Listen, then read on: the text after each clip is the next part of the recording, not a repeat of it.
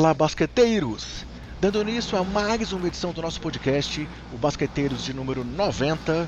Mais uma vez estou aqui, eu, André Rocha, e hoje, galera, nós falaremos sobre um momento conturbado da NBA e também sobre os começos, podemos dizer assim, conturbados de duas franquias que foram muito bem na última temporada, que no momento dessa gravação tem apenas 50% de aproveitamento: o Miami Heat e o Denver Nuggets.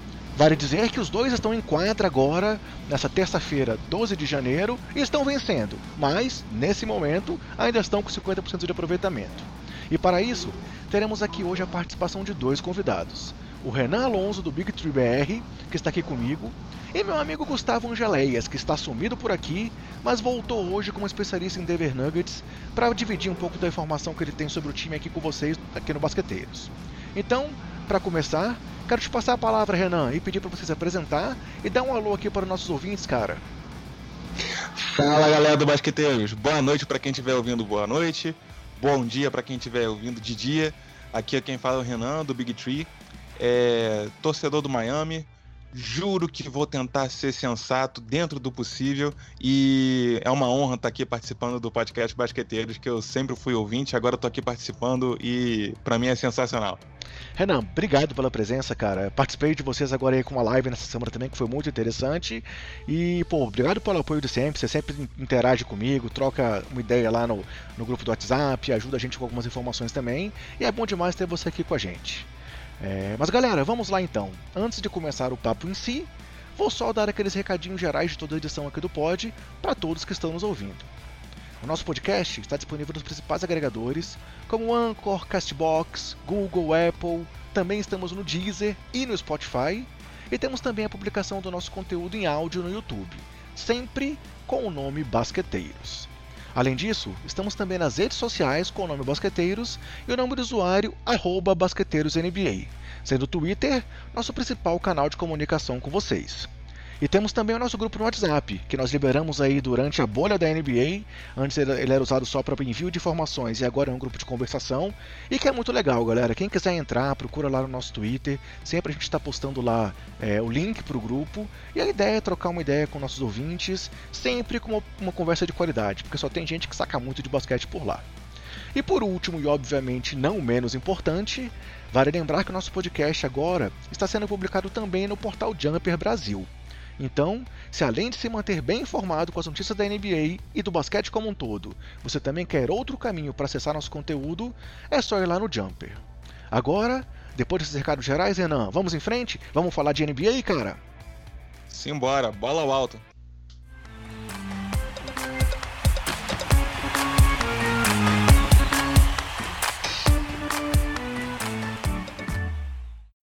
Bem, galera, é, depois desse começo aí, dessa introdução do podcast, a ideia agora é começarmos discutindo sobre o impacto da Covid na temporada da NBA.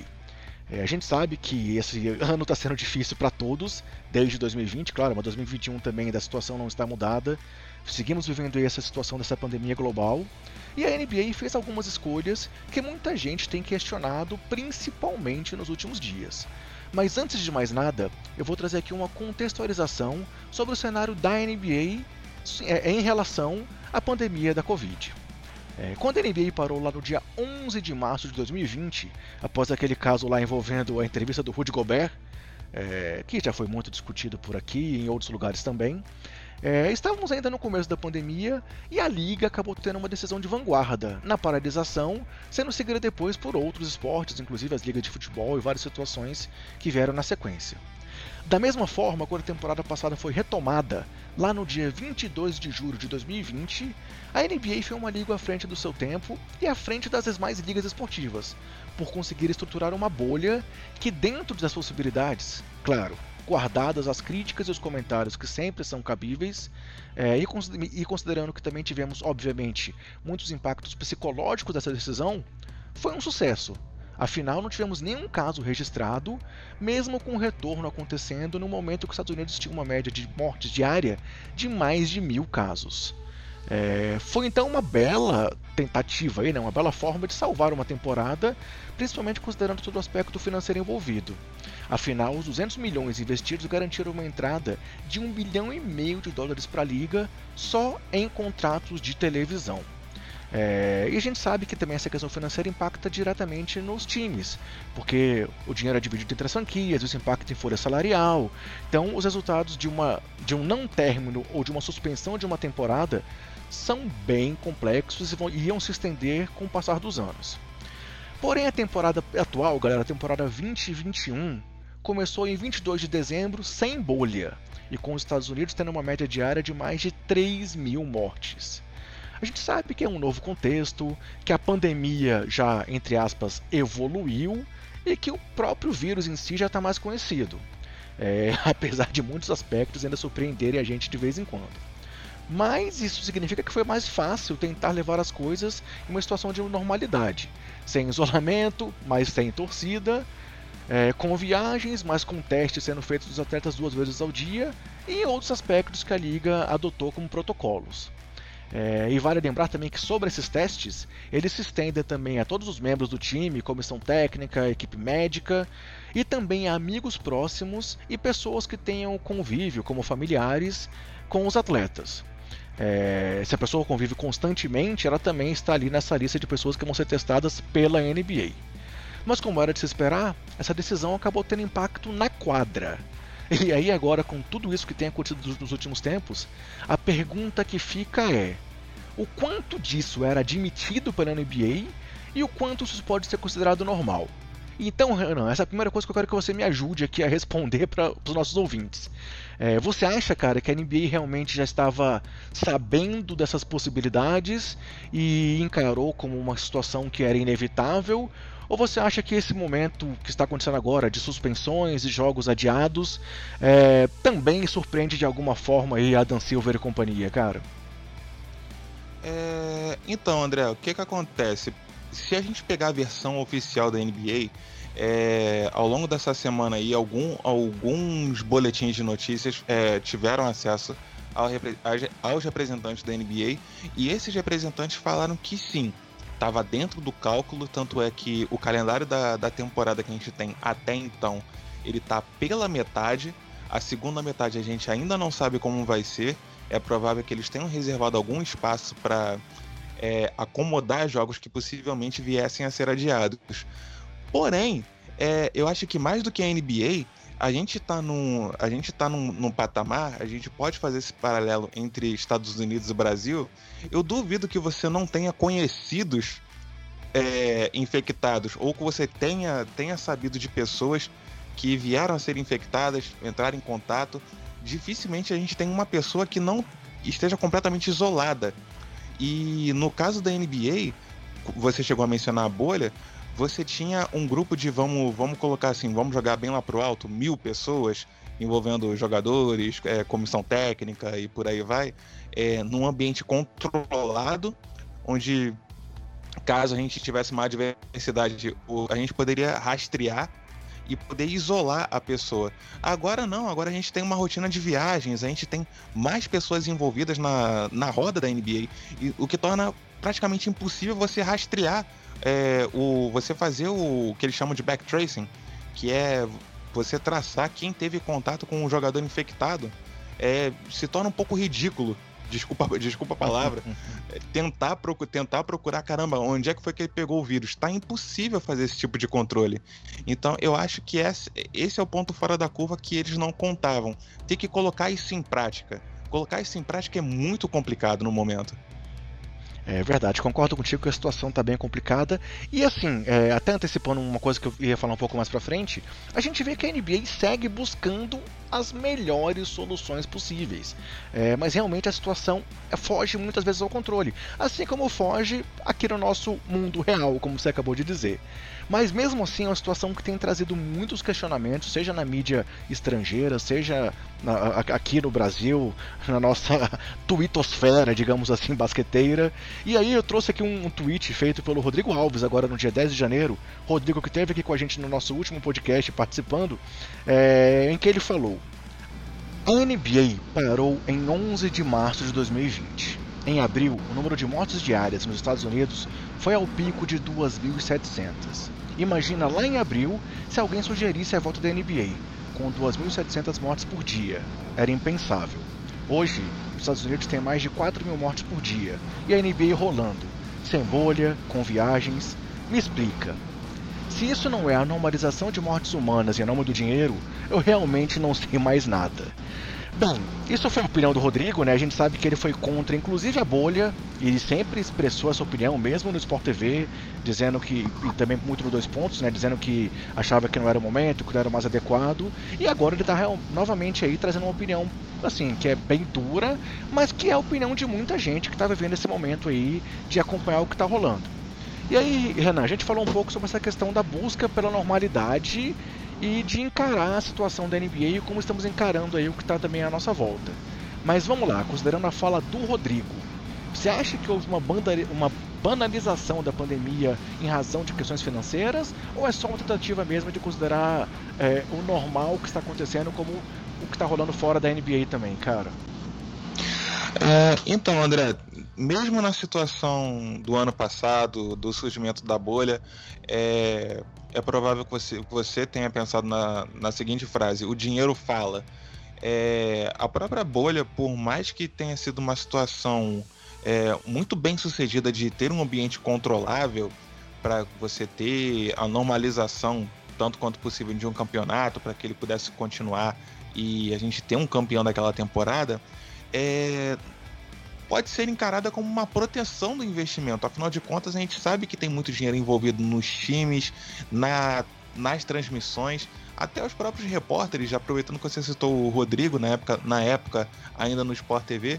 Cara, você imagina o tanto de repórter sem, sem, é, sem ter o que cobrir uhum. é, dentro, do, dentro de um campeonato. E agora você a gente não, não precisa se resumir só a, só a temporada. Tá aparecendo aquela, a, aquela situação de ah, vamos expandir a liga, vamos é, vamos criar outros times. Começou essa conversa de, é, de termos mais dois times justamente porque a NBA está perdendo dinheiro. Você ter mais, é, mais times é você querer ter mais receita. Então, sim, está tendo uma banalização em nome dos negócios a gente tá, tá encarando possibilidades reais de contaminação de jogadores, equipe técnica, e a gente fala, ah, eles correm o risco de, de se contaminarem. Cara, desculpa, mas é uma doença que tem a mesma gravidade de um resfriado comum e a mesma gravidade de, um, de uma coisa efetivamente letal. Não vamos muito longe, não. O Carl Anthony Towns perdeu sete familiares. Exatamente. Você, você imagina você virar e falar pro Carl Anthony Towns, olha, corre o risco de você contaminar, mas vamos continuar a temporada? Caramba, eu não tenho nem, nem reação para um, uma situação dessa. Fora a questão de que os jogadores também, assim, é, é, por exemplo, também uma coisa que eu já adiantando um outro comentário daqui que eu ia fazer um pouco mais à frente, a questão do Bradley Bill. Que foi colocado em quarentena devido ao, ao fato de ter cumprimentado o Tatum, que testou positivo ao final do jogo entre Wizards e Celtics. O Tatum foi para casa, possivelmente, e aí encontrou com a família, encontrou com alguém. Ou seja, realmente é uma situação que vai além do que está acontecendo na quadra. É, então, assim, realmente é um risco muito grande e apesar de tudo, a NBA, eu, eu, eu, continuo insistindo que eu acho que a NBA tem se esforçado. Ela fez seus protocolos, muitos deles ainda sem divulgação pública de quais são todos os detalhes, mas Sim. inclusive há as punições sérias para quem quebra os protocolos. Vimos lá no começo, no começo da temporada a situação do Harden sendo é, ficando afastado porque tinha quebrado o protocolo. É, vamos falar mais à frente também agora de uma situação envolvendo o Kyrie Irving. É, tem também a questão do Kevin Durant, que também quebrou o protocolo, mas não divulgaram detalhes, porque ao mesmo tempo que a NBA está sendo cautelosa, ela também está tentando é, resguardar o sigilo de alguma situação envolvendo jogadores. Porque eles, eles sabem a importância dos jogadores comprarem essa ideia também, né? Mas o que está acontecendo agora é que os resultados estão sendo vistos na prática. É, temos jogadores aí desfalcar, desfalcando as equipes porque é, foram deram resultados positivos. Outros jogadores que estão em quarentena por ter tido contato com esses jogadores. O próprio Embiid ficou fora aí de jogos do Philadelphia, simplesmente porque ele estava próximo ao Seth Curry no banco de reservas e o, Seth Curry estava contaminado. É, ele já voltou à mas assim ficou, se não me engano, ele perdeu um ou dois jogos do time do Sixers. Tivemos já aí cinco partidas suspensas, considerando desde aquela segunda rodada lá quando foi suspenso o jogo entre Rockets e esqueci contra quem foi agora? Rockets e. Você lembra, Renan? Foi Rockets e. Caramba, acho que foi Oklahoma. Oklahoma, exatamente, foi isso mesmo. E temos jogos suspensos, inclusive dois jogos de sequência agora do Boston Celtics. Então, realmente, assim, estamos vendo os impactos concretos. Mas, como você bem disse, a NBA já veio falando, já veio a público dizendo que eles já, já tinham uma, uma margem no calendário para essas remarcações. Então, é, por mais que muita gente esteja questionando, esteja colocando é, é, até em xeque essa questão dos protocolos, muito também pelo fato deles não serem tão, tão é, é, divulgados assim, estarem tão abertos ao público, a gente vê que a NBA já está tomando algumas precauções. Inclusive hoje, dia 12 de janeiro, ia haver uma reunião com um, é, da liga com os times para poder fazer alguma revisão dos protocolos. Não entraram em detalhes de quais seriam, é, como seriam essas mudanças, mas eles estão discutindo o assunto. É, e aí, por mais que, que, que, que para alguns a situação seja cada vez mais negativa, é, é, é, a, gente, a, gente, a gente vê um tipo de ação pelo menos é o que eu vejo, assim. Não sei se você concorda comigo, Renan, mas eu acho que talvez uma paralisação realmente só num caso de uma catástrofe de, sei lá, vários times com todos os jogadores contaminados realmente e sem possibilidade de jogos. Fora disso, eu não vejo a possibilidade da NBA parar no momento. O que, é que você acha? Eu também não, eu também não vejo, por mais que, assim, é, o bom, o bom senso, levando em consideração pessoas, indivíduos expostos à Covid, que é uma doença perigosa, sim, é, o ideal seria parar. Nesse, é, nesse sentido, eu concordo, eu concordo com o Rodrigo, é uma responsabilidade, é uma banalização da, da saúde dos jogadores em nome do dinheiro, olhando do ponto de vista da liga, do espetáculo, do dinheiro investido, é, eu não acho, eu não acho que a liga vai parar eu, eu, consigo, eu consigo até imaginar algumas pausas pontuais, se, for, se forem necessárias, se tanto, mas não vejo a liga parando. É, talvez algumas soluções devam ser encontradas principalmente em quesito de televisão, porque nesse momento a maior arrecadação que a liga pode ter é, é vinda da televisão, já que a gente não tem a gente não tem eventos, a gente não tem é, arenas lotadas, algumas com público parcial mas a maior receita é televisão, então os maiores interessados são as emissoras. É, talvez alguma contrapartida seja necessária, mas eu não vejo a NBA parando. Não é, é uma proteção do investimento deles, digamos assim. É, é... Mas tem, muito, tem muitos outros fatores que podem colocar em risco. A gente, a gente mencionou até jogadores, não é mesmo? Uhum. A gente colocou é, jogadores de primeiro escalão é, se envolvendo em situações, algumas situações controversas. É, a gente teve casos do James Harden, a gente está tendo muitas lesões e a gente pode aí colocar na conta a, o curto intervalo de temporada, é, a falta de química entre os jogadores está tá acarretando alguns problemas no próprio espetáculo mesmo. É, mas... e os jogadores, assim, é, eles são testados duas vezes ao dia. Mas nós sabemos também, é, claro, o protocolo tem vários detalhes. E aí, assim, é, é, um, é um texto fechado do Bola Presa, mas quem for assinante do Bola Presa, não perca a oportunidade de ler o texto que, que o Danilo fez, entrando em alguns detalhes do protocolo. Porque, assim, os jogadores são testados duas vezes ao dia, é, e aí, assim, dependendo de cada resultado, ele, eles estão afastados ou não, entram em quarentena ou não, e aí ficam isolados em um ambiente é, é, pago pela NBA, até que cada um tenha pelo menos dois resultados positivos, é, negativos em sequência que o liberem para sair da quarentena. E aí, a situação ainda fica diferente depois disso. Se você estava contaminado, tem um período de dois dias para observação de sequelas, é, dependendo, pode ser estender, estender, até cinco dias, porque nós também sabemos que as sequelas elas podem perdurar por algum tempo, sintomas, né? Não necessariamente sequelas, mas pelo menos alguns sintomas. E nós vimos na temporada passada jogadores que voltaram, quando voltaram na bolha, que tinham tido Covid anteriormente, estavam é, é, é não no seu rendimento ideal. E isso também está impactando nessa temporada. É, então, assim, é uma situação que, que a gente vê que, que não, não é realmente nada normal. Mas a NBA tenta trazer o máximo de normalidade possível, né? Sim, sim. Isso, isso não há dúvidas a respeito de é, de todos os esforços que a liga está colocando. Mas alguns tornam-se até engraçados. Você, a gente vê a situação do Seth Curry, a gente acabou de mencionar. O Seth Curry chegou a sentar no banco de reservas e logo uhum. em seguida recebeu o resultado do teste dele. Ora, por que, que ele entrou para início de conversa? Porque a gente criou essa situação atípica do cara receber o, o resultado dele ali no meio da partida, sabe? É, é, é esquisito. É, então, assim, acho que é complicado. Até a gente chegar a conclusões nesse assunto não é simples. É, é, a, gente, a gente tem os nossos questionamentos, tanto eu coloquei os meus como você colocou os seus, mas também a gente consegue vislumbrar os motivos que tem levado a NBA a agir como ela tem agido. E é uma situação que, claro, todos estamos esperando que não haja nenhuma situação mais grave, nenhuma situação que realmente traga consequências é, mais extremas, mas é, é, é, é a gente consegue entender o que está acontecendo e por que, que a NBA está agindo como está agindo, né? Sim. Beleza, galera. Eu acho que assim, é, é, difícil a gente continuar esse debate, porque a gente vai se estender aqui por horas e horas e horas, mas a ideia era trazer um pouco dessa contextualização, dos questionamentos que estão acontecendo e das informações que nós temos sobre as tomadas de decisão da NBA. Mas agora então a gente vai passar para o nosso segundo assunto do podcast, que vai ser essa análise dos dois times que foram muito bem na temporada passada e que estão um pouco aí oscilantes ainda até o momento.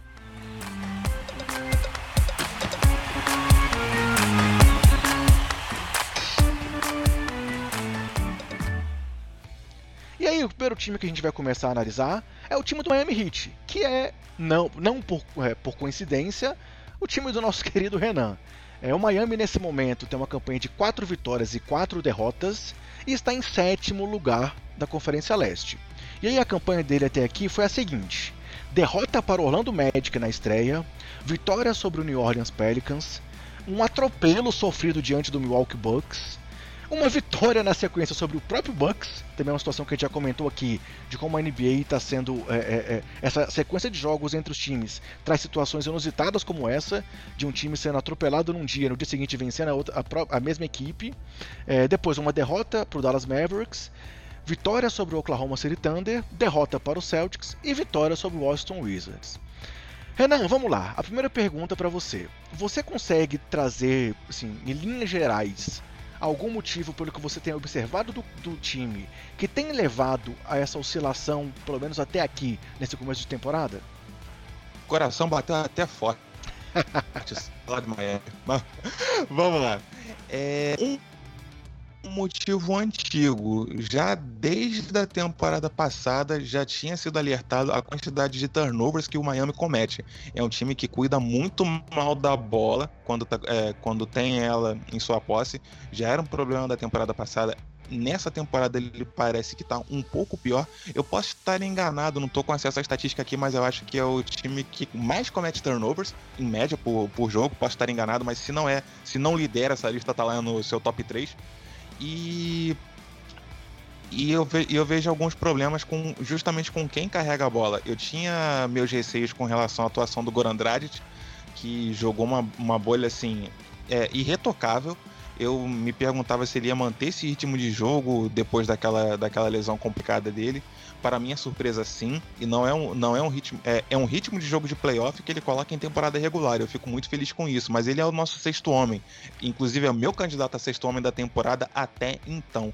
Mas tirando ele e algumas vezes o Jimmy Butler, o time do Miami ele não cuida muito bem da bola tem sérios problemas de turnovers, alguns jogadores muito afobados, como o Tyler Hero, por exemplo, é um, é um cara que pontua muito bem, mas ao mesmo tempo é, maltrata a bola. O Duncan Robinson, quando está pressionado, também solta ela com uma facilidade que até me, me dá coisas. E esse eu acho um ponto crucial. Miami cuida mal da posse de bola. E outro ponto é, eu vejo alguns jogadores que ainda me parecem um pouco deslocados no esquema do Eric Spoelstra. Eu acho que Miami tem muitas opções ofensivas, mas não consegue coordenar, digamos assim. É, me, me parece que falta um pouco de cada um sabe, sabe bem o papel que tem a desempenhar. O Butler, por melhor que seja jogador que ele provou no, nos playoffs nos playoffs do ano passado, é um cara que procura facilitar muito as jogadas dos seus companheiros e às vezes me parece que tem uma falha de comunicação em quem vai finalizar as jogadas.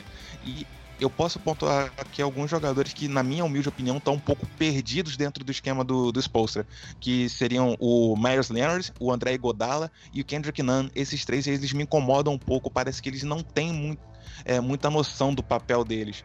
É, é, me falta um pouco de, de objetividade. Deixa eu só te interromper. Com relação ao, especificamente ao Kendrick Nunn, cara, a gente sabe que ele começou muito bem a temporada passada, é, é, é até pela questão do, do não estar disponível. Mas é, por que, que ele saiu tanto da rotação? Você consegue entender por que, que, ele, que ele tem jogado tão pouco? Eu entendo que nos playoffs é, é, a rotação do time realmente estava muito enxuta, mas eu esperava que ele tivesse um pouquinho mais de espaço agora na temporada. É, é, e ele, sei lá, ele tá com poucos minutos, ele tá com média de 5 pontos por, por, jogo apenas.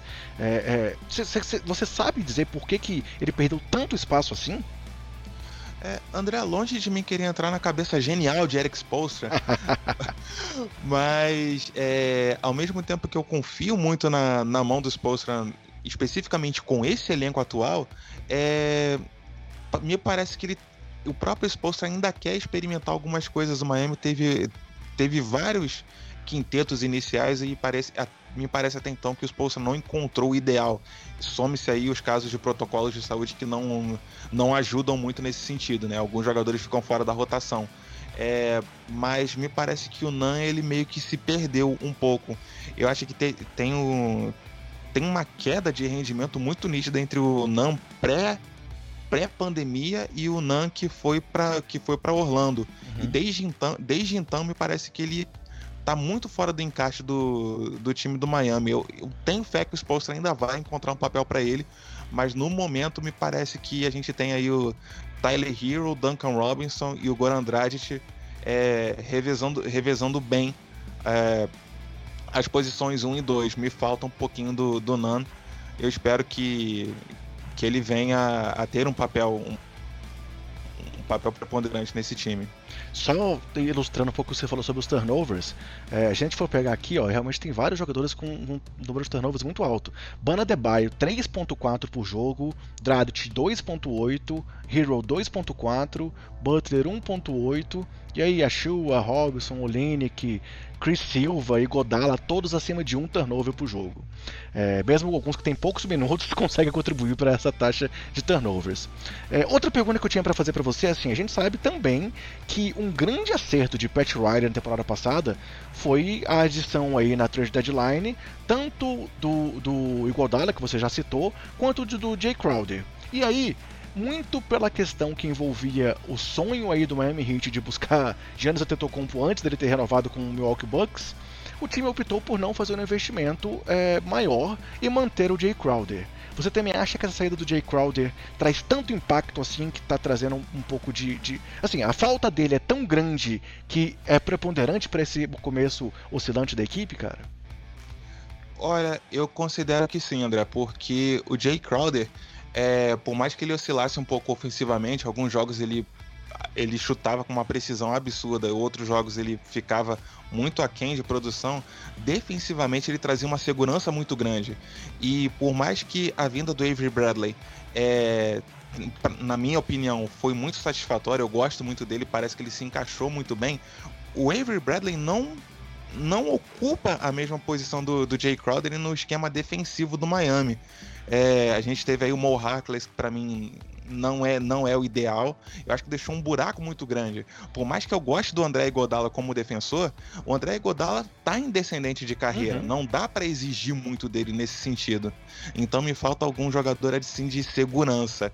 Eu gosto muito do, do nosso novato, Precious, Precious Atua. Uh, acho que ele pode evoluir muito, mas defensivamente ninguém ali pode suprir o que Jay Crowder trazia em, em questão de segurança.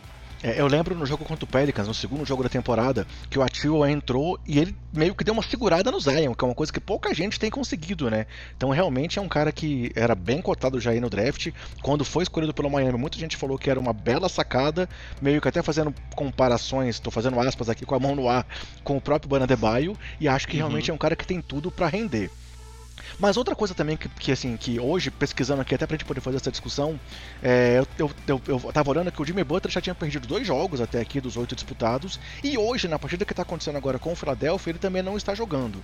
É, e o Butler, assim, a, a gente também sabe o tanto que ele jogou nos playoffs, principalmente, e principalmente nas finais, né, em que ele realmente vários jogos ali batendo de frente com o LeBron e, e, sendo um jogador é, muito mais efetivo do que ele costuma ser ali na linha média da carreira dele.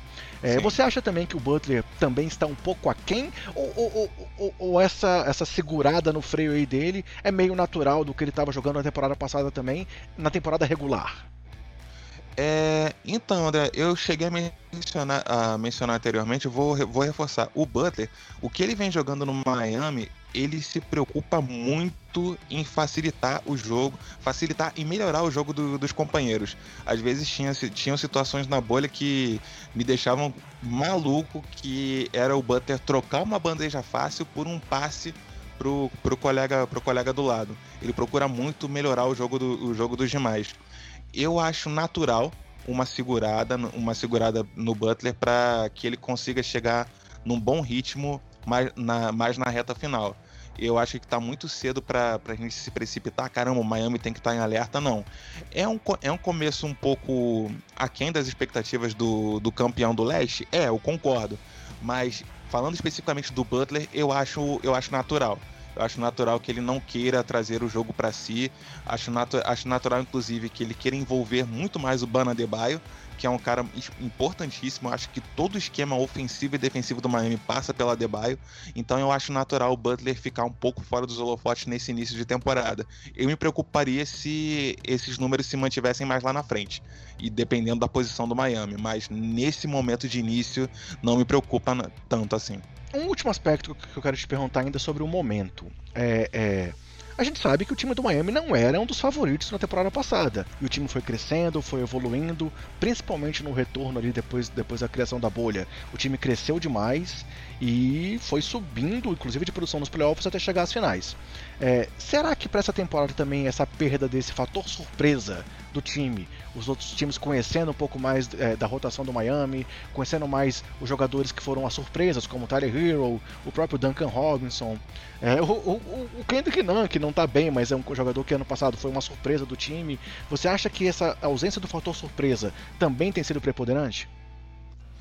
É, é complicado complicado porque o fator surpresa, tudo bem, a gente como espectador, espectador foi surpreendido muito positivamente, mas é, eu sou fã do Miami Heat, então eu tô constantemente acompanhando as redes da, do time e tudo mais. Eu não posso fazer um comparativo com todas as demais franquias, mas enquanto a, enquanto a temporada estava suspensa e desde o início do, do anúncio do retorno para a bolha de Orlando, Cara, eu via esse time muito focado, treinando, treinando e treinando e treinando. Eu falava, caramba, o Miami vem com tudo. E foi. É, mencionei anteriormente que a gente, teve, a gente teve um período muito curto entre uma temporada e outra. Então eu considero, eu considero normal o time estar tá um pouco ruim das pernas. Foi um período breve de descanso e menor ainda para o time voltar, voltar ao ritmo de treinamento.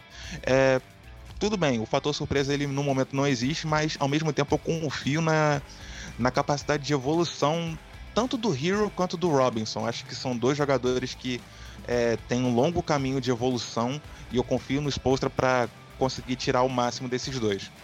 Aproveitando um gancho que você deu aí, essa questão do foco e da confiança. Durante os playoffs, a própria NBA, a, a, a, transmissão, trazia realmente muitas vezes os vídeos do Jimmy Butler, dizendo que todo mundo subestimava esse time e que eles iam brigar pelo título e que eles iam chegar.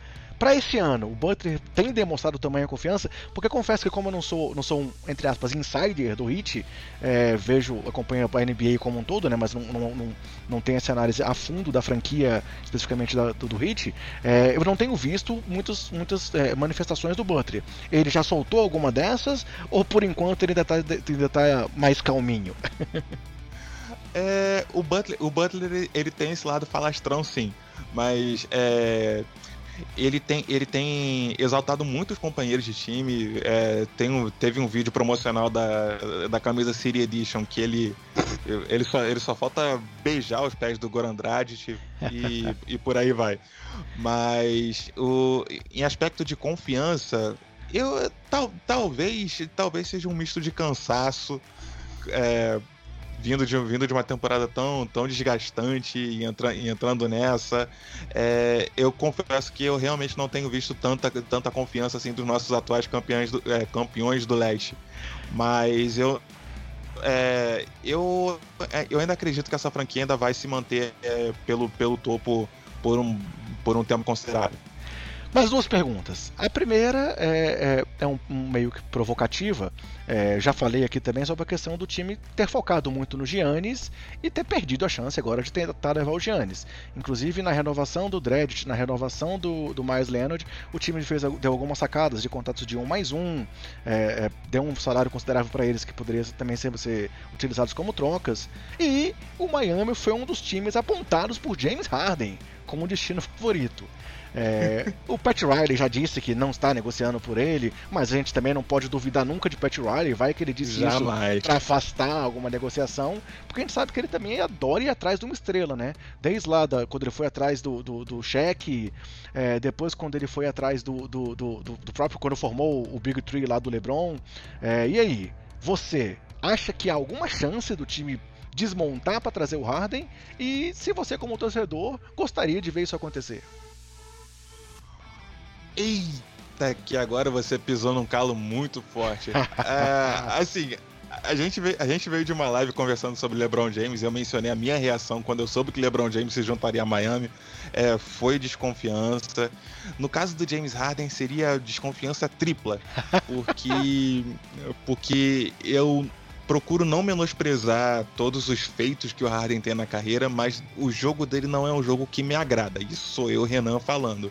É, não, me, não me agrada o jogo do Harden e eu não vejo o jogo do Harden se encaixando no atual esquema do Heat.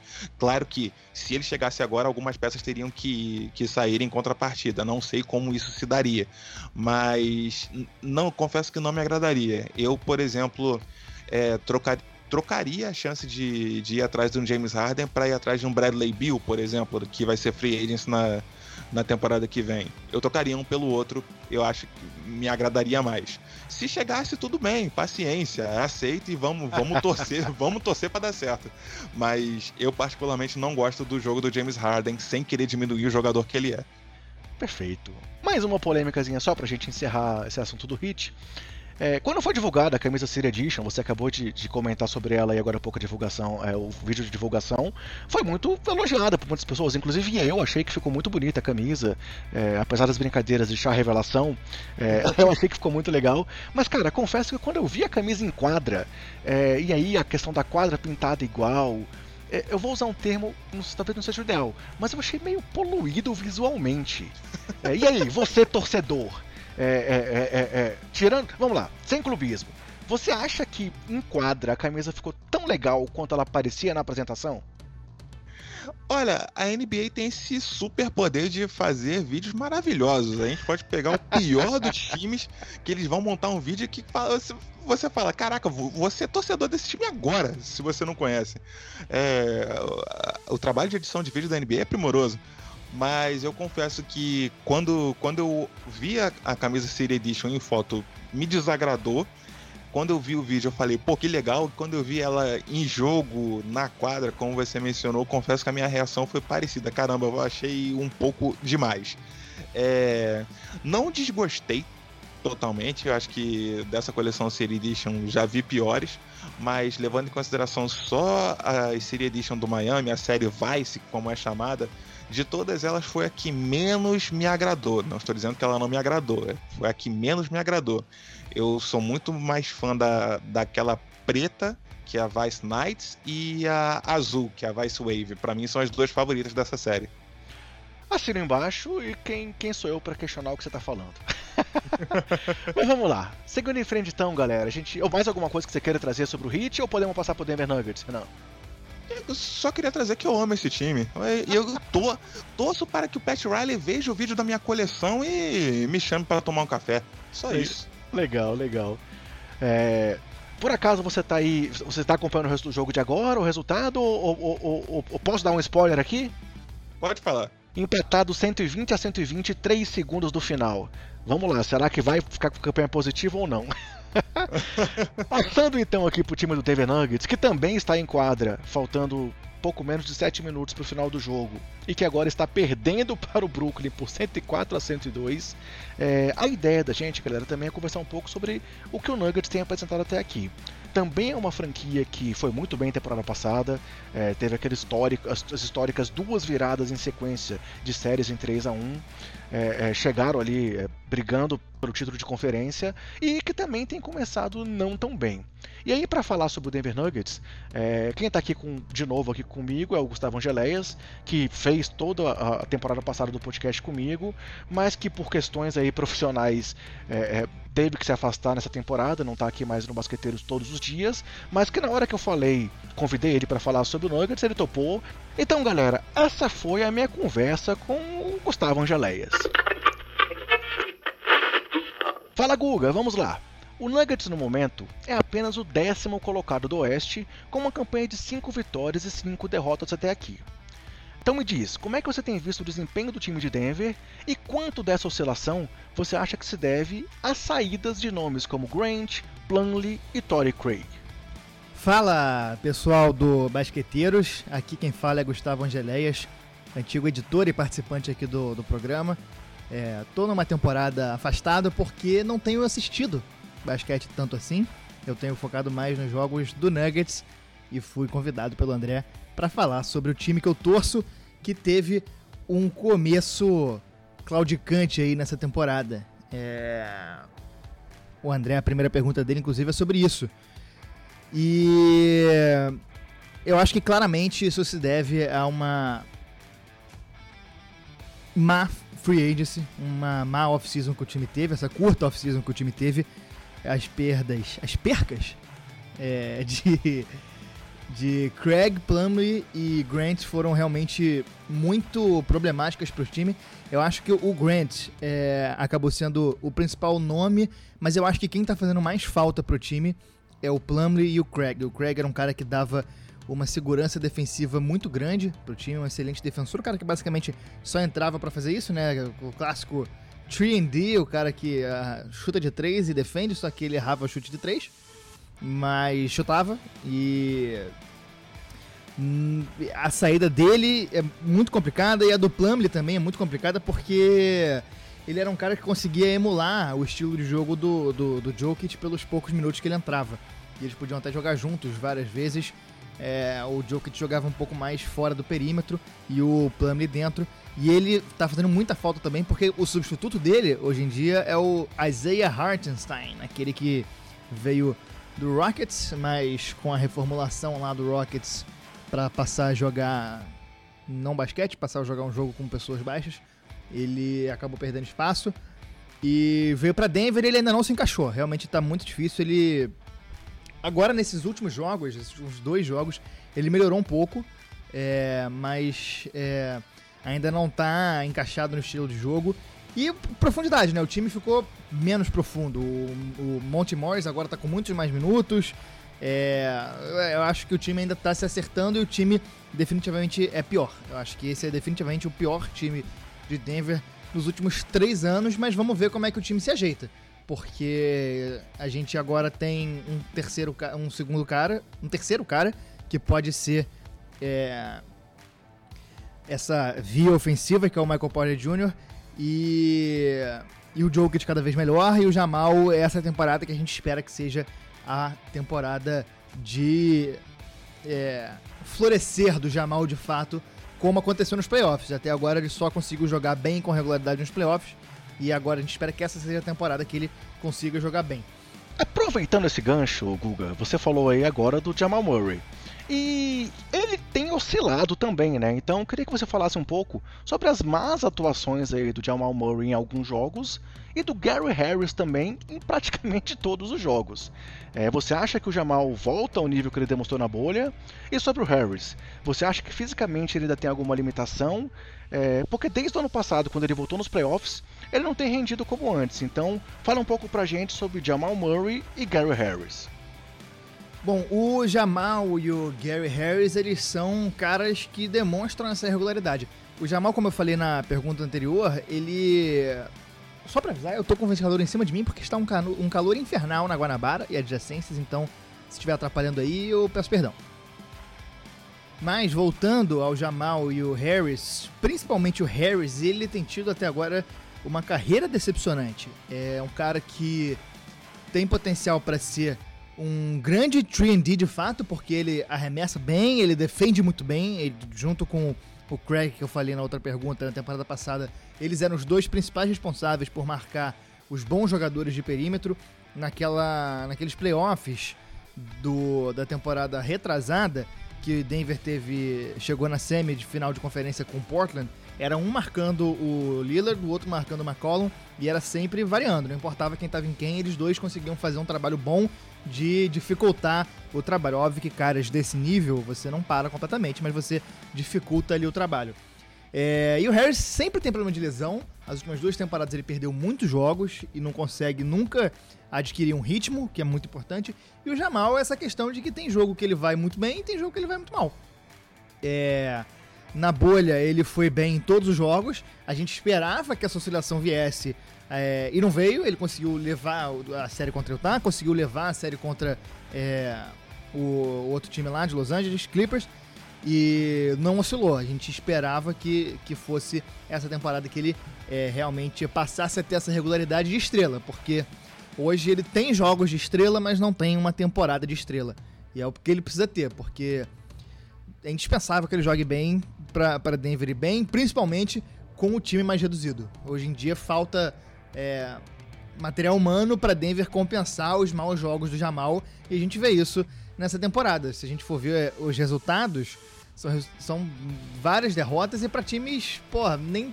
Não é como se o time estivesse perdendo pros, pros grandes é, adversários. Perdeu o jogo para Sacramento, com vacilo do time.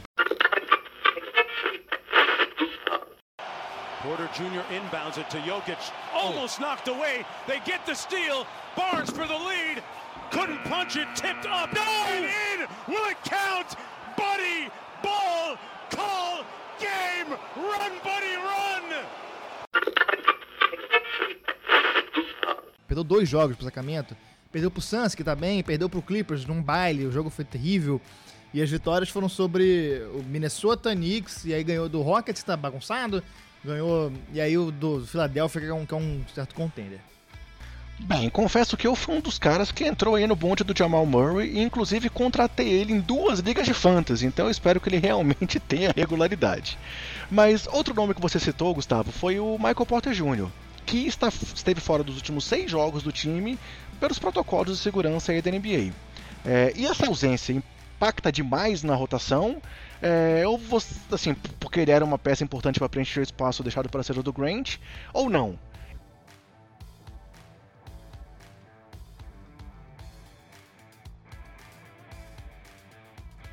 E o Michael Porter Jr., ele é uma questão, mas eu acho que a falta dele, que ele faz ao time, é, é relativa. Eu acho que nesse momento, a ausência dele não é a causa dos problemas de Denver, mas sim é, mais um elemento, porque ao mesmo tempo que ele ajuda bastante no ataque, ele ainda toma decisões muito precipitadas, como é normal da cidade dele, os jogadores novos costumam ter esses problemas.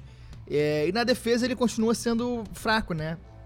Ele conseguiu corrigir alguns dos problemas que tinha apresentado na bolha, é, mas nada que seja que tenha transformado ele num bom defensor. Então eu acho que é uma falta que, por, por um lado, faz falta no ataque, mas compensa a defesa, a ausência dele na defesa deixa o time melhor. Então eu acho que é, num não é um problema tão grande, obviamente é um problema, eu acho que é um problema pro, daqui para frente, né? Porque quando a temporada pegar fogo, mais lá para frente, ele vai ser muito necessário e vai ter que jogar muitos minutos e minutos relevantes, porque ele é o cara que vai substituir o Grant. O Millsap vai jogar minutos do Grant também, porque até a experiência e defensivamente ele é muito bom, ajuda muito ainda. Mas quem vai ser o cara que vai ser o substituto, essa válvula de escape que Denver tanto precisa para dar espaço e até descansar um pouco o Jamal e o Jokic em quadra, tem que ser o Porter, então ele é fundamental que ele jogue, ganhe ritmo e vá corrigindo essas falhas dele em quadra, é, com, é, trocar a roda com o carro andando. Bem, o Denver até aqui tem oito jogadores com médias de dígitos duplos em pontuação. Mas o nome que não pode ser questionado jamais nesse time é Nicole Jokic, né? que nesse momento absurdamente caiu para segundo na lista de líderes estatística da temporada, mas que segue com média de triplo-duplo, com 24 pontos por jogo, 11 rebotes e 10 assistências. Então minha pergunta é: Por que então que o Jokic apareceu apenas em sétimo na primeira lista divulgada pela NBA da corrida para MVP? Foi a campanha que o prejudicou? Ou aí um certo preconceito por ser um pivô, ser um estrangeiro? O que, é que você acha, Gustavo? É, o Jokic é fantástico, é simplesmente absurdo o que ele faz.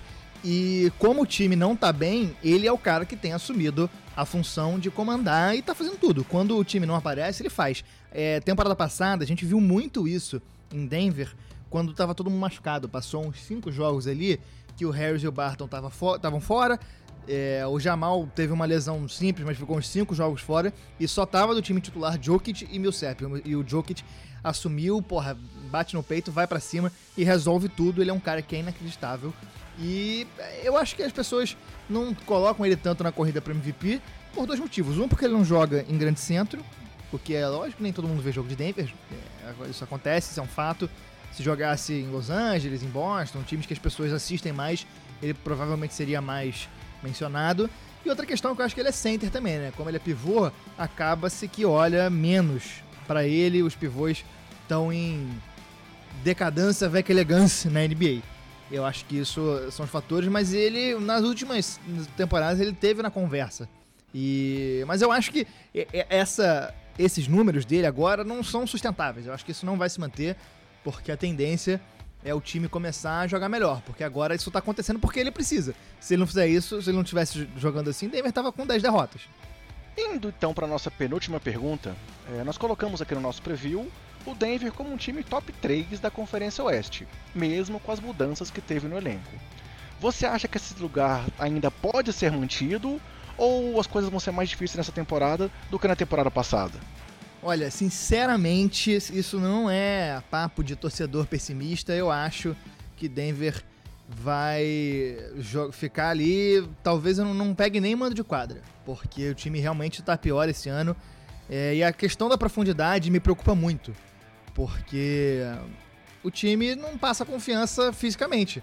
Harris e Barton há duas temporadas se lesionam muito, é, e essa questão da, da oscilação do Jamal, que eu espero que não aconteça mais, mas é um fator, eu acho que vai faltar é, recurso para Denver responder às adversidades que a temporada vai colocar. E eu acho que isso é um negócio até que eu tava pensando que não tem tanto a ver com, com Denver especificamente, mas eu acho que se teve na temporada passada aquela discussão, pô, vai ter asterisco, não vai? Eu acho que se alguma temporada vai ter asterisco, é essa agora. É, porque tá realmente é difícil a situação, né? Muitas lesões e lesões em jogadores jovens, então eu acho que vai ser uma temporada muito atípica e para responder a esse tipo de temporada é fundamental você ter um elenco completo, um elenco que é que, que tenha condição de responder às dificuldades que a temporada vai começar. A temporada é difícil pra caramba, é longa, então eu acho que, que falta isso. É, outra questão, tem muito mais calor do time na rotação. Então, o, tem o Zeke Nage, o RJ, o RJ Hampton, é, o Bobo, esses caras eles estão é a galera que pega o Garbage Time. Eu acho que a galera que pegava o Garbage Time nas últimas temporadas era uma galera um pouco melhor. Eu acho que isso é um problema. Eu acho que foram alguns erros da, da, do front office desde o meio da temporada passada, quando trocou o Hernan Gomes e o Malik Beasley. Eu acho que algumas coisas deviam ter sido feito melhor, mas isso é um papo para outro, outro momento. Bem, então parece que eu tô mais confiante com o seu time do que você. Mas vamos lá, última pergunta. Facundo Campazzo, é, o argentino foi muito elogiado pelo Mike Maloney e foi inclusive muito usado pela franquia nas divulgações aí é, durante a pré-temporada ou antes do início da temporada. Por que então você acha que ele tem tido tão pouco espaço? É devido simplesmente ao bom momento do Monte Morris que permanece, ou algum outro aspecto, como sua defesa, ou outra coisa que pode estar impactando nessa transição aí do, do Facu é, para a NBA? O Campazzo, eu acho que é aquela questão dos caras que chegam mais velhos na NBA. Ele tem algumas alguns cacoetes que a gente vê que falta é, de saber de movimentação, as jogadas mais específicas. Óbvio que ele compensa isso com outras coisas que ele tem que a galera de, em primeiro ano da NBA não necessariamente tem, que ele estava jogando num basquete de muito alto nível. Mas eu acho que falta ele fazer um pouco mais daquilo que querem que os jogadores da NBA façam. Não é nem falta de capacidade, mas é falta de costume de jogar nesse sistema e com jogadores. E o Campasso tem a questão da altura também, né? Eu vou até pesquisar aqui, se não me engano, ele tem 1,82. 1,87. calma aí, eu tô pesquisando ao vivo aqui. Ele tem 81. O Campasso é, acaba que quando o time precisa jogar mais alto, ele não tem como jogar. Defensivamente ele é muito esforçado, ele é bom defensor, sabe exatamente aonde ele tem que estar, tá, sabe as rotações defensivas é, para onde tem que ir, porque Denver não tem uma, uma, uma, um sistema defensivo muito complexo, é algo simples que ele conseguiu se adaptar rápido, mas ele é muito baixo. Então ele é um cara que, que é, tem tido essa dificuldade, ao mesmo tempo que no ataque ele ainda passa por aquela questão de que ele não tem a bola na mão o tempo todo. Eu acho que falta para Denver dar para ele a, a bola na mão quando o Jokic não tá em quadra. Eu acho que ele tem que ser o cara para comandar esse, essa segunda unidade, mas não tem sido porque o Morris está numa fase muito boa. O Morris tem jogado muito bem e melhorou bastante a temporada para cá, até porque é, tá com mais responsabilidade. Ele tá sendo realmente o cara que tá comandando essa segunda unidade, mas eu acho que o Campasso tem que ficar junto dele para fazer isso. E ele tá jogando muito sem a bola. Tanto que teve um jogo que ele fez cinco bolas de três, que o pessoal em Denver ficou maluco, as redes sociais do time foram loucura. Mas o Campasso não é um cara para ficar de spot-up shooter, né? Não é para ele ficar esperando a bola na mão e jogar e, e, arremessar. Ele é um cara que tem muito mais recurso, um cara que tem muito mais qualidade. Mas eu acho que é tempo de adaptação. Eu acho que isso vai acabar vindo naturalmente. Torço para que ele consiga se adaptar e ter mais protagonismo nesse time, porque ele é um cara que pode ajudar muito e dá muita versatilidade ao time de Denver, né? É, ele é um cara muito diferente do Jamal em estilo de jogo. O Jamal é um cara muito mais é, de infiltração, um cara de jogar um jogo em dupla com o, com o Jokic. Eu acho que o Campasso ele tem condição de fazer o time rodar muito mais do que o Jamal. Tem condição de ser esse cara que o time vai girar em torno dele e fazer movimentações parecidas com o Jokic, né? Não ele em si, mas o time. O time pode se movimentar, porque quem, quem assiste o jogo do Denver, repara como o time está sempre se movimentando muito rápido para que o Jokic encontre esse espaço. E o Campasso pode ser isso, jogando, obviamente, com uma abordagem diferente, mas é, com o time rodando de maneira parecida. Então eu acho que é uma questão de adaptação. Eu acho que vai vir. É, o time de Denver sabe muito bem é, a forma. É, o time de Denver sabe, tá observando, não, não tá de bobeira. Eu acho que não vai acontecer nada parecido com o que aconteceu com o Teodosic pouco tempo atrás, que não quiseram dar o espaço que ele precisava. O Campasso é um cara que tem atenção do, do time de Denver. Eu acho que vai se desenvolver para ser um bom jogador de NBA com essa questão da altura, porque vai ser algo que ele vai precisar se adaptar. E fica aqui meu grande abraço. Quando eu estiver acompanhando com mais afinco a NBA, eu, quem sabe, eu não volto aí ao Basqueteiros, mas podcast que tem meu grande carinho, meu grande apoio. É... O Bom Filho é Casa Torna. Grande abraço. Bem, Renan, ouvimos aí então o nosso insider aqui do basqueteiro sobre o Denver Nuggets. E eu queria saber de você, cara, agora você aí como analista e não apenas como torcedor. É, você confia mais no time do Denver como eu? Ou você acha aí que, que a, a, o, as inseguranças do Gustavo não são apenas coisa de torcedor pessimista? Cara, aproveitando que eu cheguei falando de Miami, agora você coloca o Denver, para mim, é, são times que saíram da última temporada naturalmente com uma expectativa que dessem um passo para frente e a impressão é que deram um passo para trás, né? Faltou sabe, um pouco de ousadia. É, o Miami tinha pretensões de pegar um Antetokounmpo, eu não sei o que que o Denver tinha, tinha em mente de de fazer nessa free agency, mas ficou um pouco aquém, né? De, de contenders de título, né? Uhum. O Denver perdeu, perdeu a final do Oeste, o Miami foi às finais da NBA. É, mas especificamente falando do Denver, eu concordo com, com o Gustavo, acho que está numa situação um pouco, um pouco peculiar. É, enquanto a gente estava conversando aqui, é, o Nikola Jokic tem 23 pontos, 11 assistências, 7 rebotes e 7 roubos de bola. O que, o que, que é um que, que é um cara multiuso, né? Meu Mas Deus. o Denver tá perdendo pro Brooklyn. É, e sim, parece que o jogo tá muito focado nele. Muito focado no, no Jokic e Jamal Murray, mesmo ele encontrando uma constância, me parece exigir demais do, dos dois astros. E eu não vejo muita profundidade no elenco para chegar junto. Ele mencionou o Plumlee, que jogava muito bem junto com o Jokic. É, me, me parece que a esperança seria o Michael Porter Jr., mas eu não confio, não confio em quem não confia em vacina. Muito boa essa colocação. É, assim, realmente eu, eu, eu, quis trazer o Miami e o Denver justamente por achar que o momento dos dois é, é, é parecido.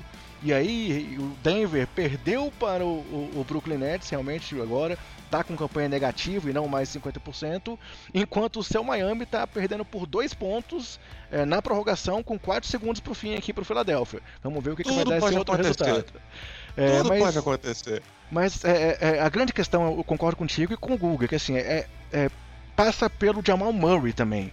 É, ele teve já dois jogos de nove pontos. Como eu brinquei aí na conversa com ele, eu até postei nele em duas ligas de fantasy, mas eu, eu esperava que ele mantivesse aquele ritmo que ele estava no, no, nos playoffs, porque não parecia ser algo. Por mais que ele, que ele já tenha tido durante a carreira vários jogos em que ele sempre esquentava no final e aí fazia muitos pontos em sequência, mas me pareceu que o que ele mostrou na bolha era algo que era, era sustentável. É, talvez não no mesmo nível, mas pelo menos num nível ali médio. E ok, ele tá com 19 pontos por partida, mas a questão é que o time exige mais, precisa, precisa mais dele do que isso. Ele tem que realmente ser uma segunda estrela para não deixar o jogo tão focado em cima do Jokic. Porque o Jokic tá fazendo a parte dele bem pra caramba. Você acabou de falar aí que ele beirou um quadro pro duplo, mas não tem sido o suficiente até aqui pro time do Nuggets, né? Sim, sim, sim, sim. Beleza, galera. Assim então a gente fecha esse segundo bloco aqui do podcast, é, onde falamos aí de Miami Heat e de Denver Nuggets.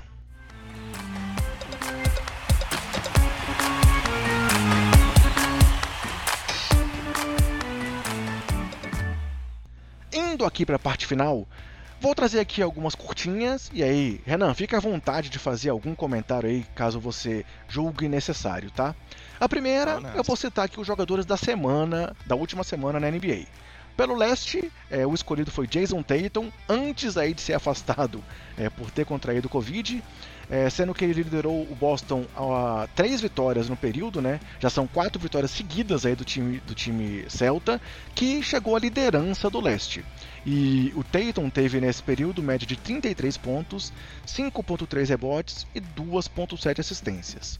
Já no Oeste, o escolhido também liderou sua equipe uma campanha de 3 a 0 e foi Luka Doncic, é, que teve médias de 30.3 pontos, 12 rebotes e 11.3 assistências dessa semana. É, apesar de tudo isso, o time do Dallas é, não não está tão bem assim quanto o time do, do, do, Boston e é nesse momento, opa, fechou aqui minha tabela de classificação, é o sétimo do Oeste com 5 vitórias e 4 derrotas. É, algo a comentar da dupla? Estão jogando demais, como era de se esperar, né, Renan? Ah, sem dúvida. Né? Nada, nada de novo sob o sol. Eu gosto muito do Tatum. Acho um atleta interessantíssimo, acho que tem uma curva de evolução muito muito nítida e eu espero bastante dele. E o Doncic é, era o meu candidato para MVP entrando essa temporada, mas eu acho que muito muito dessas pretensões de levar esse prêmio passam pelo destino do, do Dallas, né? Eu acredito que a volta do Porzingis, que é, é incerta, mas quando acontecer vai trazer um pouco mais de segurança para ele. É, e eu, eu, ainda espero que o Dallas não é, não se contente com o fundo da tabela. Eu acredito que o time tem espaço para crescer mais. E tivemos um jogaço essa semana aí, que foi um Nuggets e Dallas, que quem não conferiu pelo menos o compacto, vale a pena assistir. Each team with one timeout left. Chance at the last shot. Jokic a chance to tie it. Oh! Jokic hits it! And we are headed for overtime as Nikola Jokic buries a long two to tie it at the end of regulation.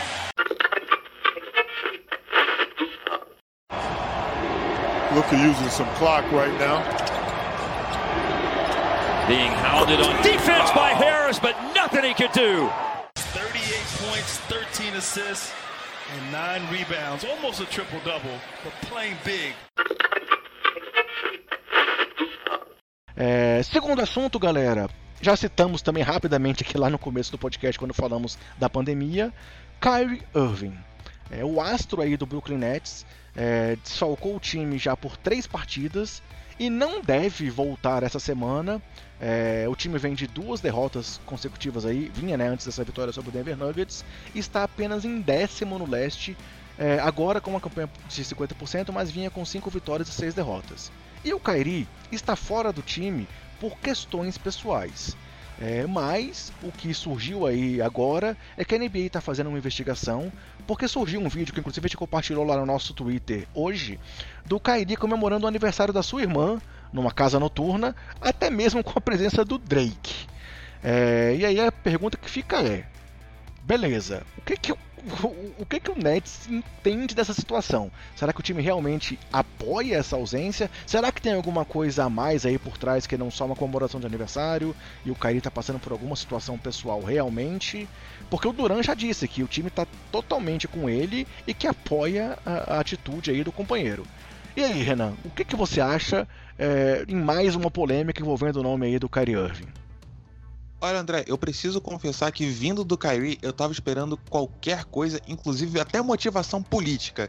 Era um protesto com relação à invasão ao Congresso, era um protesto contra a Covid, mas quando apareceu esse vídeo eu falei, ah, pronto. E eu fico, eu fico meio receoso, não pelo Kyrie, mas pelo Brooklyn, porque na temporada passada a gente teve o exemplo do, do Clippers, que abriu muitas regalias para tanto para Kawhi quanto para Paul George, algumas até sob investigação é, eu me pergunto se essa história não vai se repetir com Kyrie e Duran. O time vai abrir regalias, confiante de que esses dois, esses dois caras vão levar o time ao título. Acho perigoso. Legal. Te dando uma notícia ruim, é, Philadelphia venceu por 137 a 134, com 45 pontos e 16 rebotes de Joe Embiid e com 29 pontos e 9 bolas de 3 de Danny Green. Meu pai do céu, perdemos para Dakota Matias. Exatamente, Dakota Matias, Thaís Maxi titular com 16 pontos, Matias foi só 3 pontos hoje. É, mas vamos lá, galera. A terceiro bloco aqui dessas curtinhas que eu quis trazer são quatro estatísticas curiosas que eu quero destacar. A primeira é que LeBron James, após completar 36 anos, vem com médias de 24.7 pontos, 8.7 rebotes 8.4 assistências e 49% de aproveitamento nos arremessos. E o Lakers até aqui, nesse período teve 6 vitórias e uma derrota, tem a melhor campanha da NBA com 8 vitórias e 3 derrotas. Outro número interessante é o de Gordon Hayward, que nos últimos 4 jogos, é, onde Charlotte venceu os 4, o melhor, o time mais quente da NBA nesse momento ao lado do Boston Celtics é o Charlotte Hornets, é, o Hayward teve médias de 29,3 pontos, 4,5 rebotes, 55% nos arremessos, é, 55% nas bolas de 3 e mais de 92% nos lances livres. E, com isso, o time do Hornets está em sexto no leste com campanha positiva de 6 vitórias e 5 derrotas.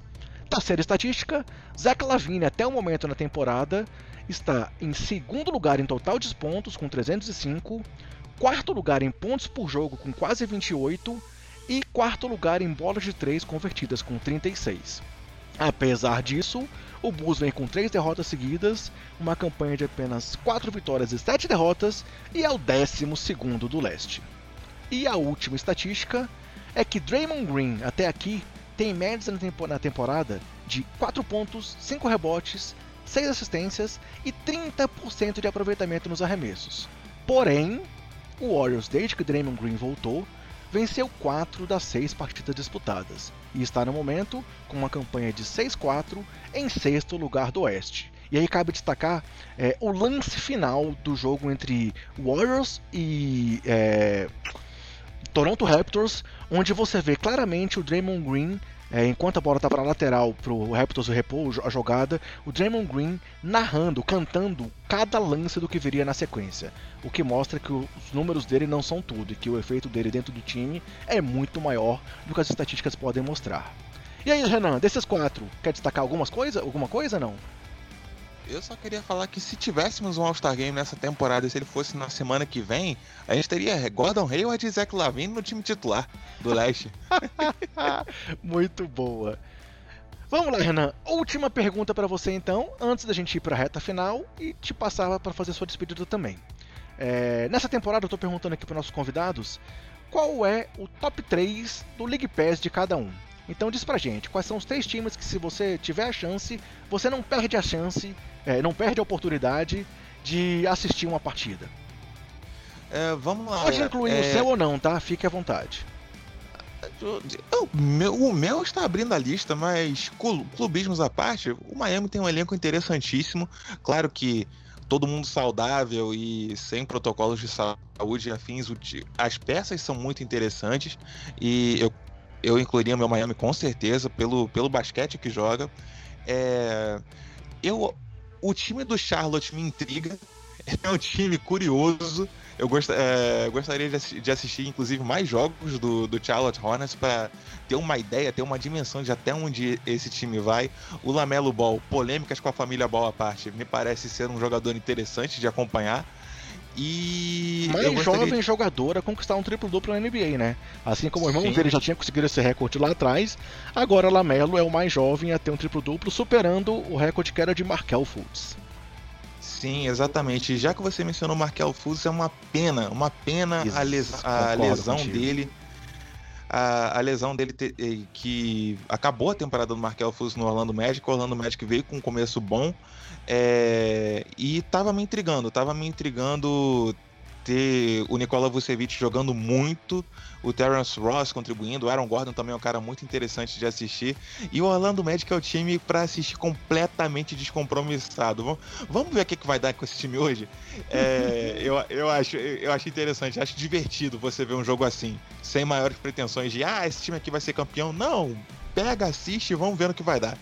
Legal. E galera, se você não assistiu, é, ontem o Orlando perdeu pro Milwaukee Bucks, mas procure, pode, pode, até procurar no nosso Twitter que tem tanto a foto quanto o vídeo do pôster do Aaron Gordon pra cima do Yannis Antetokounmpo. É, é difícil a gente ver o Yannis do outro lado do pôster e esse ficou muito legal. Então procura lá no nosso Twitter que a foto tá lá. É, então galera, era isso que estava programado para hoje. É, quero agradecer aí ao Angeleias, e também, principalmente ao Renan por estar aqui comigo hoje, além de agradecer, como sempre, aos nossos ouvintes aqui do Basqueteiros. Então, Renan, para finalizar, te passo a palavra para você se despedir e mais uma vez te agradeço pela participação aqui comigo, cara.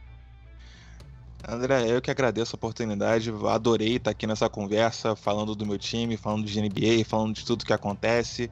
É, mais uma vez, sou muito seu fã, é, foi legal, legal pra caramba sair da parte de ouvinte e participar aqui de um programa com vocês. E deixo o convite aqui para quem estiver ouvindo a gente acompanhar o podcast Tree no bigtree.com.br, big3.com.br e seguir nas nossas redes, arroba bigtreebr, Estamos no Facebook, Twitter, Instagram. Estamos produzindo muito conteúdo bacana, tem muita gente agregando o nosso time nessa, nessa temporada. E segue a gente lá que o papo vai ser sempre muito bom. Assina embaixo, galera, indico eu trabalho também do Renan e da galera do Big Tree. Como eu falei, participei de uma live com eles e foi muito legal.